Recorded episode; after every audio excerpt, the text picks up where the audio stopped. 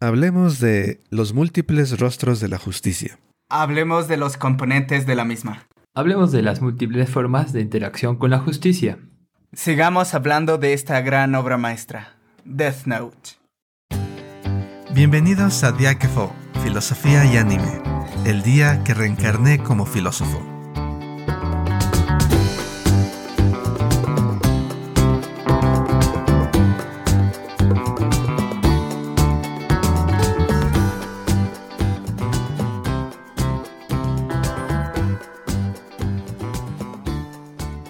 Bienvenidos a un nuevo episodio de nuestro podcast. Mi nombre es Aquiles y hoy con Javier y Eduardo continuamos hablando del anime Death Note y de las ideas filosóficas que nos inspira esta serie. Y hablando de ideas filosóficas, en el episodio anterior ustedes dos, Javier, Lalo, mencionaban algunas cosas que creo que vale la pena retomar.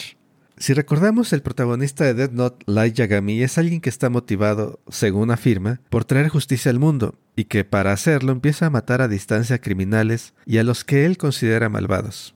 Y hay una escena en la serie que creo que vale la pena mencionar. Hay un punto en la historia en que Kira, el nombre que recibe el asesino serial de asesinos, o asesino serial de criminales, supuestamente envía una colección de videos a una estación de televisión.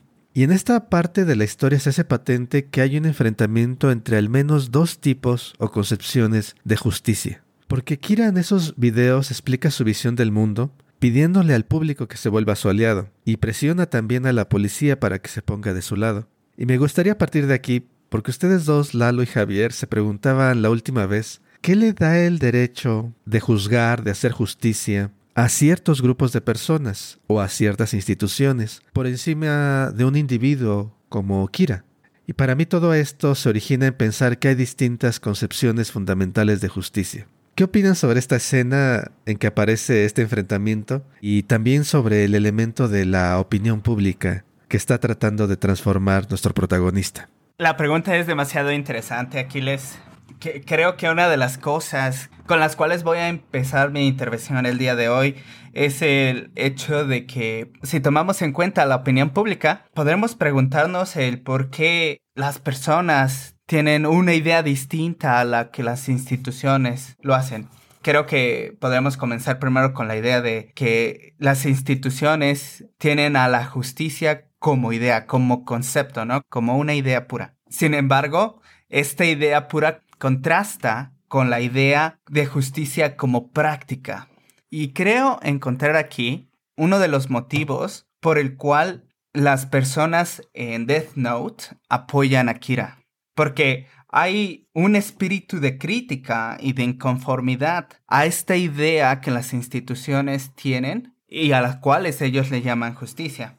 Esta idea de justicia, que también creo que debemos hablar de ello, debe de ser imparcial, ¿no? Es imparcial, se supone, que es también una de las cosas por las cuales las personas critican a la idea que protegen las instituciones.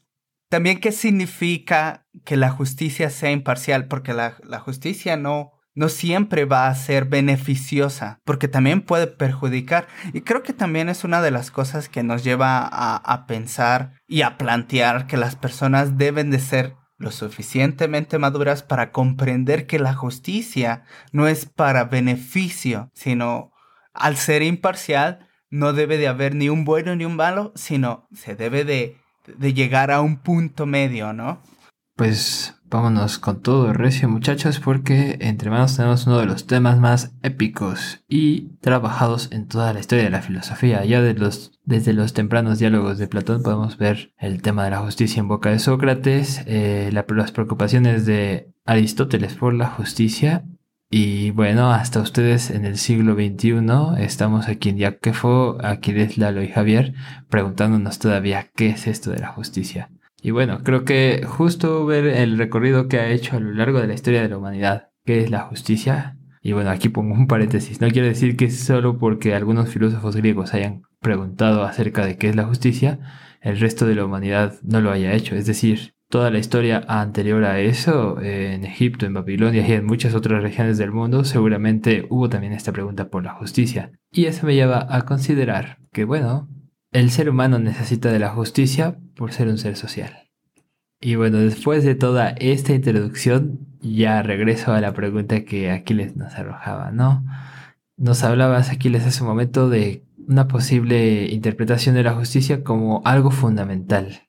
¿Puede haber una noción fundamental de la justicia? Eh, ¿En qué sentido esta noción sería fundamental o puede haber varias nociones fundamentales? Me recuerda un poco a la forma en que Aristóteles llega a retratar en sus políticas eh, o en su obra La política las diferentes formas de gobierno, ¿no? Eh, el gobierno del tirano, pues, donde uno tiene el poder y es el que puede regir porque tiene el poder. El gobierno de los oligarcas, donde una élite es la que toma las decisiones. Y bueno, así podemos recordar todo el recorrido del libro, pero no lo haremos porque no es una clase de Aristóteles. Quien quiera ir a leer Aristóteles, pues los exhorto, las exhorto, vayamos a por ello. Y sin embargo, regreso al espíritu de la pregunta de nuevo. ¿Cuál será esa concepción fundamental de la justicia? Si desde hace más de 2500 años los filósofos y las filósofas se han preguntado por qué es esto de la justicia, creo que es un signo, una muestra de que no tenemos todavía una definición clara de qué es esto de justicia. Acompaño tu pensamiento, Lalo, acerca de no podemos polarizar y decir, bueno, lo bueno es esto, lo malo es esto y ya, eso es justicia, ¿no? Cumplir con lo bueno y alejarse de lo malo. Me interesa también esta parte que comentabas eh, acerca de lo que podemos plantear como un justo medio y pensando en la serie, pensando en Dead Note y pensando en quién podría ser ese justo medio, lo primero que me viene a la cabeza es, ah, pues claro, L es el personaje punto medio, ¿no? Y sin embargo, él mismo en su primera aparición eh, ante el público de Dead Note, que es la, la, policía, que son los primeros en entrar en contacto con él, él dice, bueno, eh, no somos tan distintos Kira y yo. Ambos actuamos bajo el mismo principio infantil, no nos gusta perder. Luego veremos retratado en la serie cosas muy curiosas como partidos de tenis donde ninguno se da por vencido y se enfadan por ello. Y bueno, se ve que sí son medio infantilones. Pero entonces, ¿quién podría retratar la justicia? En esos términos, en el término del punto medio.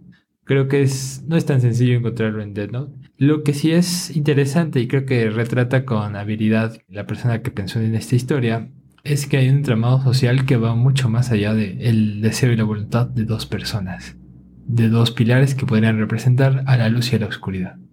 Es todo un tema esto, tan complejo como cualquiera del otro tema que hayamos hablado aquí. Y eh, en particular es porque hay, hay tantos puntos que podemos hablar y me gustaría empezar por las múltiples concepciones de la justicia. Quizás para dar un, punto de referencia a quienes nos están escuchando, estamos hablando de diferentes concepciones de la justicia y nada mejor creo que dar algunos ejemplos.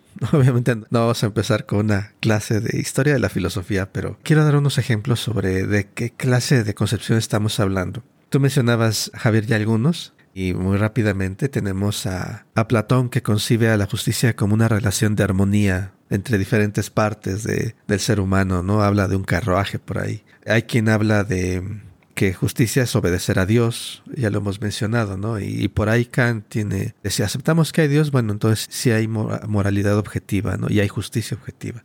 John Locke afirma que justicia es parte de la ley natural, y quien hizo la ley natural, pues proviene de Dios.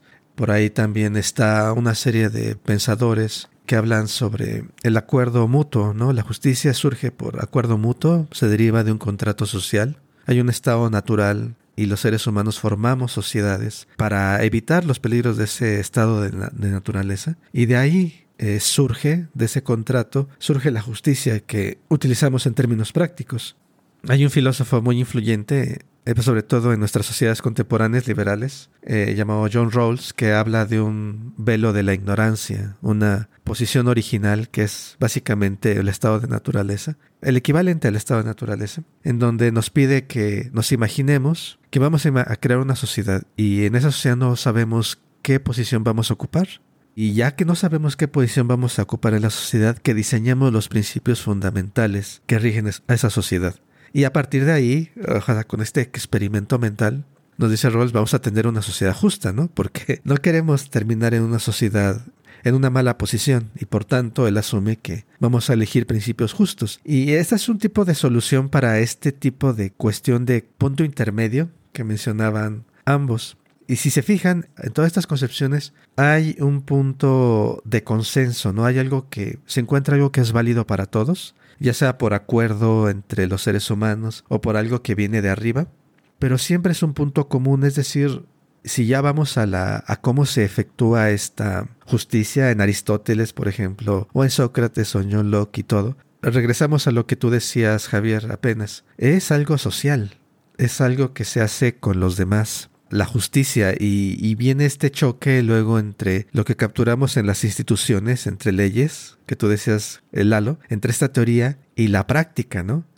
Eh, esto nada más es para plantear el panorama, eh, para dejar plantado el panorama de todas las cosas que hay que lidiar cuando estamos hablando de una concepción de justicia, estamos hablando de algo que es una construcción colectiva, pero que tiene una, un requerimiento práctico, porque si la práctica, como tú decías Lalo, si la práctica que están llevando a cabo las instituciones no funciona, surge alguien como Light o deja alguien como Light, surge alguien como cualquier sociedad que esté descontenta empieza a, ya no creer en las instituciones, empieza a ya no creer en la justicia y empieza a tratar de hacer justicia por mano propia. Porque a final de cuentas, yo veo a, a, Light Yagami Akira y yo digo, bueno, es que incluso sin una, sin una libreta de la muerte, ¿cuántas personas no tienen la tentación o incluso llevan a cabo esta idea de hacer justicia por propia mano?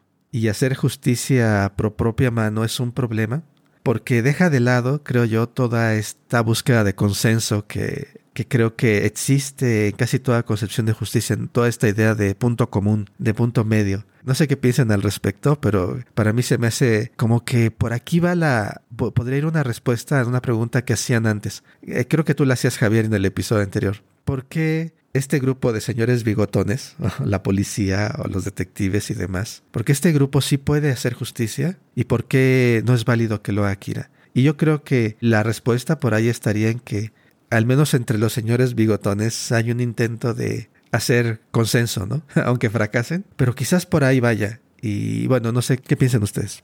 Eh, muy interesante las ideas que nos has puesto en la mesa, Aquiles. Mientras estabas dando estas definiciones de las múltiples concepciones de la justicia, se me vino a la mente hallar, bueno, creo hallar dos distintas concepciones en Death Note.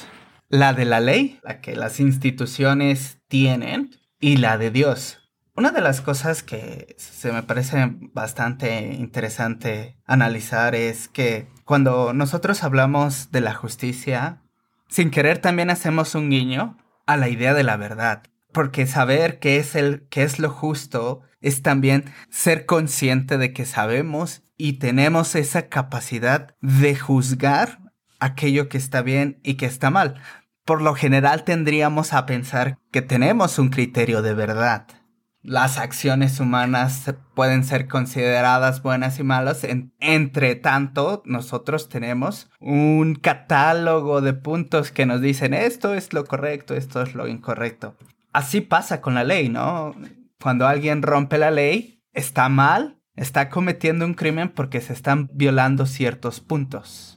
¿Qué es lo que pasa con la idea de Dios? ¿O, por qué traigo a colación esta idea de Dios? Si mal no recuerdan, spoiler al final, casi al final de la serie, Light se dice así ser un dios. Dice, yo soy el dios de la nueva era. E incluso esta persona que se hace pasar por Kira le dice Dios, se dirige hacia él como Dios. Porque sin querer se tiene la idea de que esta persona que es capaz de juzgar a quienes son buenos y aquellos que son malos, tiene la verdad y tiene esa capacidad de distinguir entre otra vez qué es lo bueno y qué es lo malo. Hay dos contraposiciones ahí. Dios es aquel que tiene esa habilidad para discriminar entre tales acciones y la ley es aquella institución, aquel organismo que también tiene esa capacidad. Bueno, no tiene esa capacidad porque aquí los estatutos están escritos,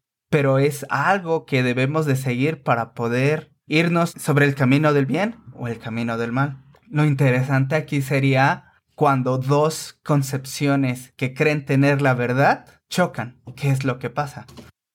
Ciertamente creo que empezamos a vislumbrar aquí un temazo y es el posible relativismo moral o relativismo de valores. Y pues bueno, es muy válido preguntarnos, ¿no? ¿Cuál es la forma, no? ¿Cuál es el camino que hay que elegir? ¿Esperaremos un consenso? ¿Esperaremos una ley suprema? ¿Esperaremos la buena voluntad de las personas? Mm, todas esas serían visiones dentro de esos marcos, podrían verse como válidas, podrían darnos una guía para la acción éticamente correcta.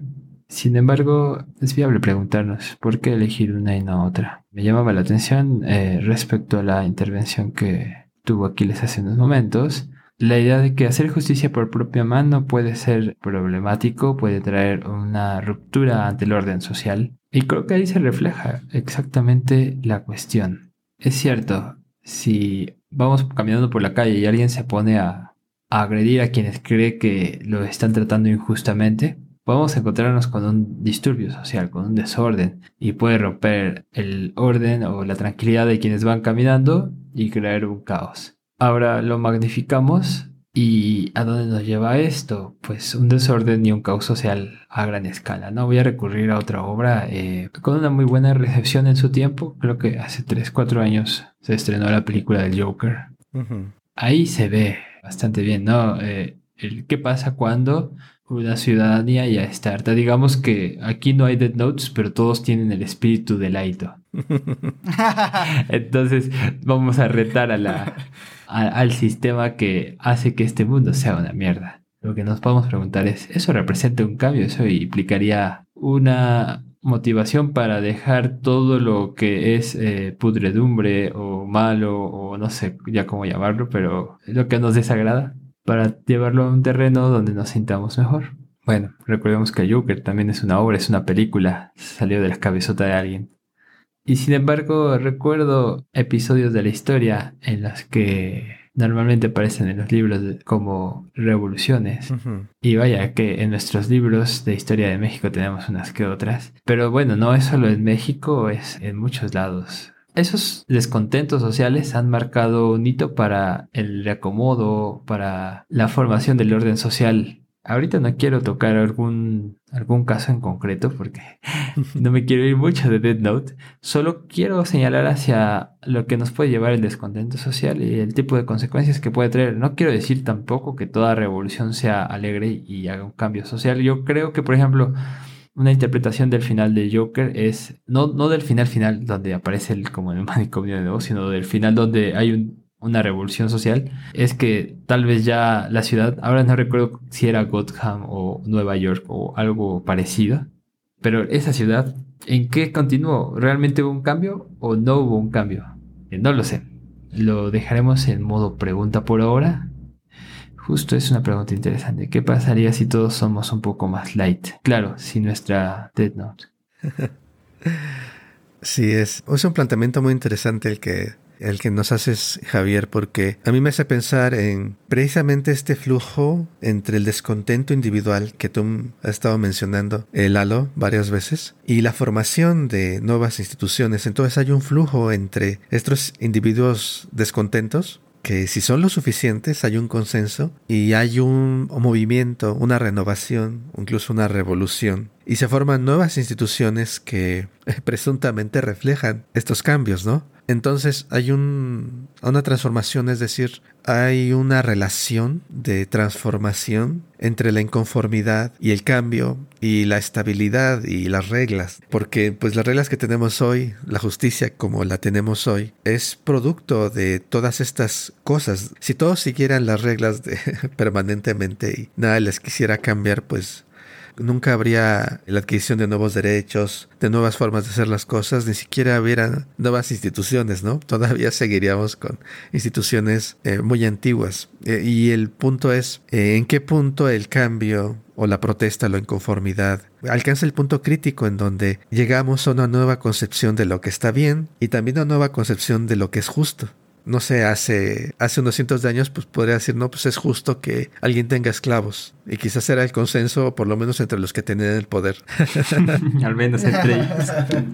y eso lleva el punto, ¿no? Yo lo veo de esa manera. ¿Cuál es el consenso válido? ¿Cuál es el consenso que cuenta las personas que entran dentro del consenso? Para mí una, una solución yo me pongo a pensar sobre estas, esta dificultad, ¿no? De cómo decidimos entre la entre cuál es la justicia mejor entre paréntesis, entre comillas, cuál es lo que es mejor o qué cómo decidir entre entre lo que tú decías Lalo, ¿no? Entre Dios contra las instituciones. Y yo creo que una forma, quizás, y esto es algo, una opinión muy personal, en que podemos decir que es mejor es en un ámbito, es cuando ha habido una expansión en quien participa en el consenso.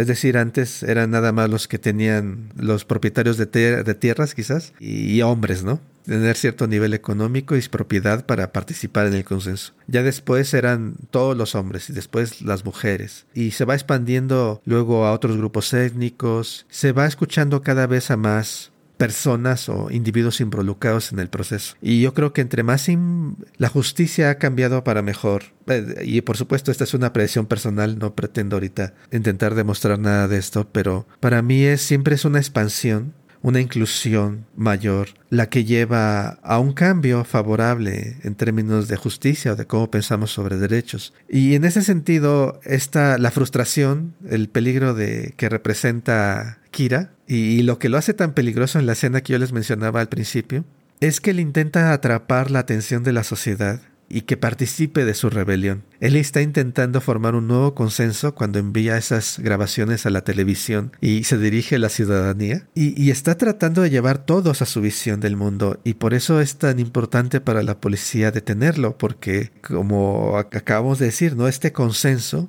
si él tiene esta capacidad de dirigirse y de convencer a los demás, va a crear un nuevo consenso donde todas las instituciones quedan desechadas. Y el problema de este consenso nuevo es que es un consenso que se centra en un solo individuo. Y es lo mismo que en la política, ¿no? Si todo lo dejamos en manos de una sola persona, se vuelve todo terriblemente frágil, ¿no? ¿Qué pasa si, si nuestro rey filósofo se muere, ¿no? Ay, no. Así es, o sea, imagínate, ¿no? Llega alguien que tú dices, no, este es perfecto y eh, este es todo lo que he soñado y de repente se va. Regresamos al caos y yo creo que ahí es más sólido también la expansión de la participación, porque si muchas personas participan, nadie es indispensable y aquí es el peligro de Kira, de Light Yagami. Él está tratando de hacer que el mundo entero dependa de él. Y para mí ese es el, problema con su concepción de justicia. No sé qué ustedes piensen, pero aunque fuera eh, Yagami un personaje perfecto, con todas las mejores intenciones y demás, que creo que no lo es. pero si incluso si lo fuera, eh, eh, seguiríamos teniendo este problema. Hacer cargar al mundo en una sola persona no solamente es problemático para esa persona, sino creo que a todos nos pone en riesgo. No sé qué piensen.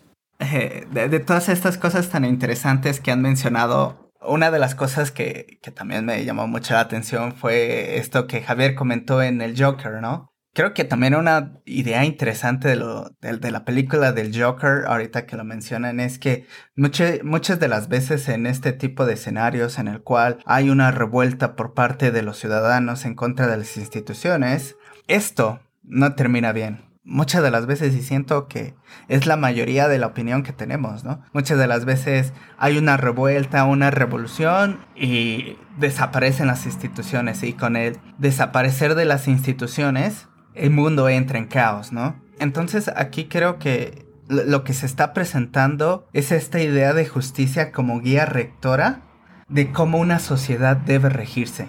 En pocas palabras, sin justicia sin instituciones que garanticen qué es la justicia, no hay una sociedad tal cual. La, sociedad se vuelve caótica. Lógicamente esto también nos hace preguntar sobre qué tan importantes son las instituciones. ¿Realmente las instituciones son los guardianes de la justicia? ¿O es que también podríamos pensar que hay algo más a lo cual nosotros podemos abogar? Para que la justicia sea. Una de las cosas que había comentado Half con anterioridad era esta idea de que hay una buena moral en las personas, ¿no? Lógicamente aquí nos podríamos pensar si la idea de justicia, la idea de moral es innata al ser humano. ¿Nacemos con esa idea de qué es lo bueno o no? Eh, bueno, eso, eso es también lo, lo, que este tipo de ideas nos trae. al pensar si las instituciones realmente siempre deben existir, o no. Si pensamos que las instituciones siempre deben existir, es porque pensamos que el humano, al menos, no es innatamente justo. no sabe qué es la justicia, es ignorante de ello. Si pensamos que en cierto momento nos, podemos deshacer de las instituciones es porque pensamos que a lo mejor sí hay un innatismo, ¿no? La justicia la sabemos desde que nacemos, ¿no? Lógicamente, hay puntos de vista ahí, ¿no? Otra de las cosas que también me llamó mucho la atención de este último comentario de Aquiles es esta idea de inclusión. Eh, no, no estoy en contra de la idea de la inclusión, sino estoy en contra, no, no estoy en contra. Me gustaría cuestionar desde qué punto comenzamos a pensar en la inclusión de los demás. Porque bien podríamos pensar a qué personas incluimos en nuestra idea de justicia. ¿No acaso son todas las personas dignas de ser incluidas? O bien la pregunta sería, ¿qué personas queremos, énfasis en el querer, incluir en nuestra definición de justicia? Y bueno, con este, estas palabras tan contundentes del buen Lalo, eh, vamos marcando ya un rumbo interesante hacia la pregunta por la justicia. Yo voy a regresar un poco a algo que tú mismo lo venías comentándonos hace rato y, llamó mi atención. Eh, es una cuestión sobre la madurez, pero lo voy a enlazar con otra cosa que también comentó Aquiles. Quiero hacer una mezcolanza aquí medio extrañona. Pero bueno, vamos a por ello. Me preguntaba yo si la participación general, o sea, si la suma de las voluntades de los individuos es suficiente para decir que ya estamos en una sociedad justa. O sea, la sociedad justa será aquella que tiene mayor participación ciudadana, por ponerlo en otras palabras. No lo sé, amigos. A veces eh, me acuerdo del caso de Donald, y no estoy hablando del pato, o el caso de Nieto, y no estoy hablando del familiar de nadie. El de Nieto es más familiar para los mexicanos. Y pienso que ahí hay participación ciudadana, claro de que la hay. Y no estoy seguro que eso lo pueda llamar o, no, o nos haya llevado consecuencias importantes o, benéficas para lo, lo, que sería un Estado justo o la justicia en la vida de las personas.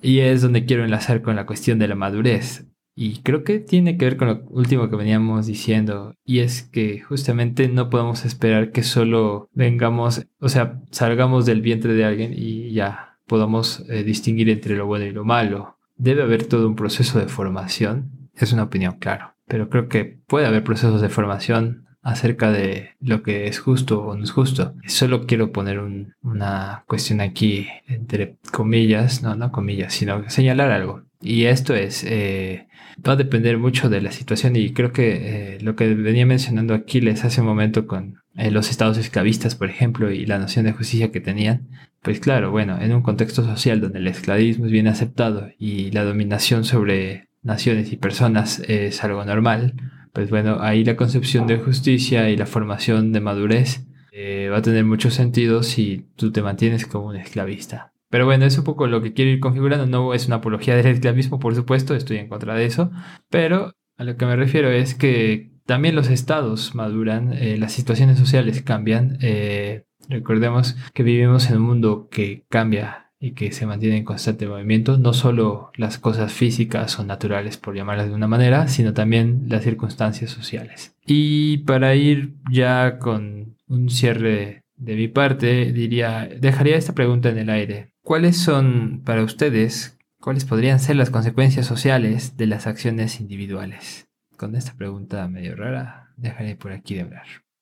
Creo que definitivamente nos quedan temas, nos quedan varias cosas de las que hablar y esta parte de lo que ambos mencionan sobre eh, ¿Es la justicia algo innato o podemos, podemos rastrear sus orígenes aparte de la historia humana en general o o es algo que siempre se forma y, aquí viene otra vez una discusión eh, enorme porque como creo que lo que tú acabas de decir Javier sobre la formación de la justicia y el contexto social y todo eso eh, lleva a que todo esto en toda esta discusión entra nociones sobre verdad sobre cambio en el mundo sobre relaciones de causa y efecto etcétera, ¿no? Es, eh, lleva un montón de nociones, mencionábamos en el episodio anterior, metafísicas, cómo funcionan las cosas. Y el problema de la inclusión que tú planteas, Lalo, es, es interesante. Eh, ¿De qué forma, no? Estamos incluyendo a más, pero ¿de qué forma se incluyen? ¿O qué llamamos inclusión? Creo que es otro tema muy interesante que, que creo que vale la pena que sigamos hablando. Y, pero el tiempo se nos ha acabado y, y por lo mismo lo vamos a dejar aquí. Y yo les quiero dejar esta como pregunta para, para concluir. Si pueden identificar o pensar en, en diferentes concepciones de justicia que tengan o hayan tenido o que vean en, en su vida cotidiana esta justicia en lo personal, que dicen esto no es justo, y esta justicia, digamos, a nivel más colectivo. ¿Cuáles son las diferentes nociones de justicia que pueden tener o que pueden considerar? Y para mí es interesante esta pregunta porque a veces tenemos diferentes concepciones de justicia de forma simultánea las personas y muchas veces no nos damos cuenta. Y por eso creo que es una pregunta interesante. Y bueno, después de una emocionante y larga charla acerca de uno de los temas filosóficos que ha tenido bastante atención a lo largo de la historia, puedo decirles que nos escriban en Facebook, Instagram y YouTube. Bueno, un poco va en un poco va en serio. O sea, o sea, ya platicarlo aquí es interesante, que nos escuchen seguramente puede ser interesante para ustedes, pero algo más interesante sería saber sus opiniones. Y para ello tenemos estas redes. Ahí pueden dejarnos su comentario, pueden dejarnos alguna idea que tengan de justicia y eso nos va a incentivar a seguir trabajando en estos temas, ¿no? Y pensarlo dentro de los, del escenario que nos ofrece Dead Note.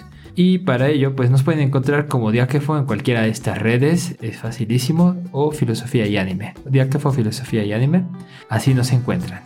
Eh, no olviden que si al igual son personas que les gusta dar más ideas y un contexto más complejo, nos pueden escribir a nuestro correo electrónico filosofía y anime gmail.com filosofía y anime gmail.com y así como este episodio les ha de haber traído bastantes preguntas, recuerden que también hay otros episodios en donde hay muchísimos más preguntas y muchísimos más puntos de discusión. Recuerden que para visitar todos los episodios también podrían visitar nuestra página web filosofiayanime.com, filosofiayanime.com.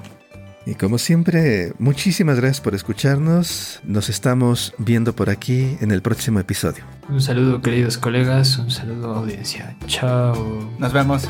Bye.